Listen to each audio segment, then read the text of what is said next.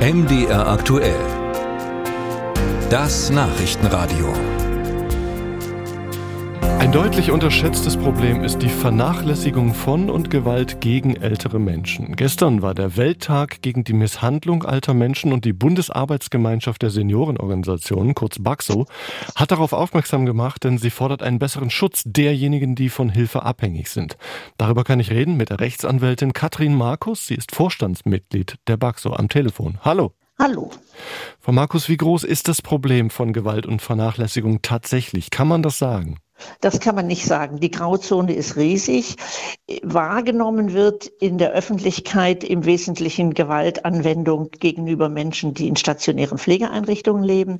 Was sich aber in der häuslichen Pflege tut, und das ist ja die Mehrzahl, wir reden von etwa 75 bis 80 Prozent der pflegebedürftigen Menschen, die häuslich versorgt werden. Äh, was dort sich in den Familien tut, ist nicht bekannt.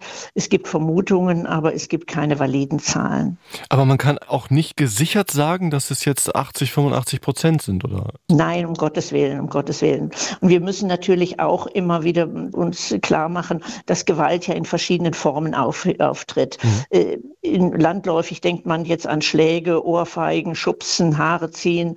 Das sind ja numerisch betrachtet die geringeren Fälle. Viel einschlägiger und beziehungsweise belastender für die ganze Situation sind ja, ist ja so diese subtile Gewalt. Stichwort Vernachlässigung, nicht ausreichend trinken geben, an anordnen, du bleibst jetzt hier sitzen, bis ich wiederkomme. Sie sind heute schon, haben heute schon genug Kaffee getrunken. Äh, oder man ruft nach der, äh, nach der Pflegekraft für den Toilettengang und es dauert zwei Stunden, bis dann jemand kommt.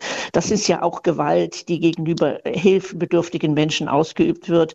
Und die Verletzungen auf der Seele und im Kopf, die sieht man nicht. Und Sie fordern Ombudsleute. Was können ja. die bewirken? Wir fordern Ombudsleute mit dem Ziel, eine Ansprechstelle zu haben, die unabhängig ist. Mir nutzt in der Pflegeeinrichtung keine Ansprechperson, äh, wenn ich weiß, dass die dort in einem Abhängigkeitsverhältnis beschäftigt ist und dann gegebenenfalls das Herz eher auf der Seite des Arbeitgebers schlägt als auf, die, auf der Seite der, der Betroffenen. Und in dem familiären Bereich ist es ja ganz besonders schwierig, weil man da ja niemanden hat in institutionell, den man ansprechen kann. Ein Beispiel gebe ich jetzt nur mal, wie es in Berlin der Fall ist. Da gibt es dieses äh, Nottelefon für ältere Menschen, die Gewalt ausgesetzt sind.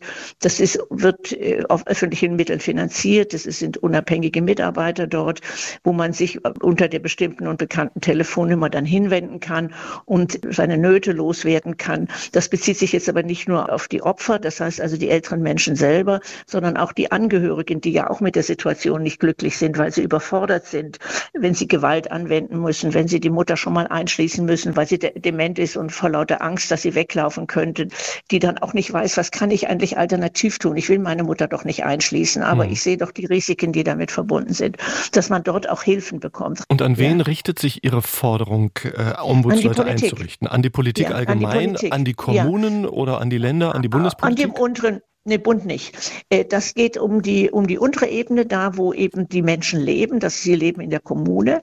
Und äh, dafür sind die Kommunen zuständig. Das ist ja auch die Forderung der, BAXU schon seit langem, dass die Zuständigkeit der Kommunen im Stichwort Daseinsvorsorge äh, ausgeweitet werden muss, ernst genommen werden muss. Und dann ist es eine Frage der Finanzierung, wie weit die Länder sich daran beteiligen. Die Bedarfe vor Ort, die sind im ländlichen Bereich unterschiedlich als im städtischen Bereich. Die sind in Brennpunkten Punkten, wo, äh, sagen wir mal, Menschen mit einem weniger hohen Bildungsgrad leben, anders als in einem Stadtteil, wo eben eine andere soziale Schichtung ist. Da muss man eben sehr genau hinschauen, wo sind die Bedarfe und welche Instrumente müssen wir dafür zur Verfügung stellen. Aber man muss das Thema mal angehen und man muss den Familien die Hilfen geben. Die Familien tun das ja nicht aus bösem Willen, sondern sie sind überfordert, sie schaffen es physisch nicht, sie schaffen es psychisch nicht, sie schaffen es zeitlich nicht sagt die Rechtsanwältin Katrin Markus, Vorstandsmitglied der BAXO und fordert damit Ombudsleute, um Gewalt gegen alte Menschen anzugehen. Bei uns hier im Interview.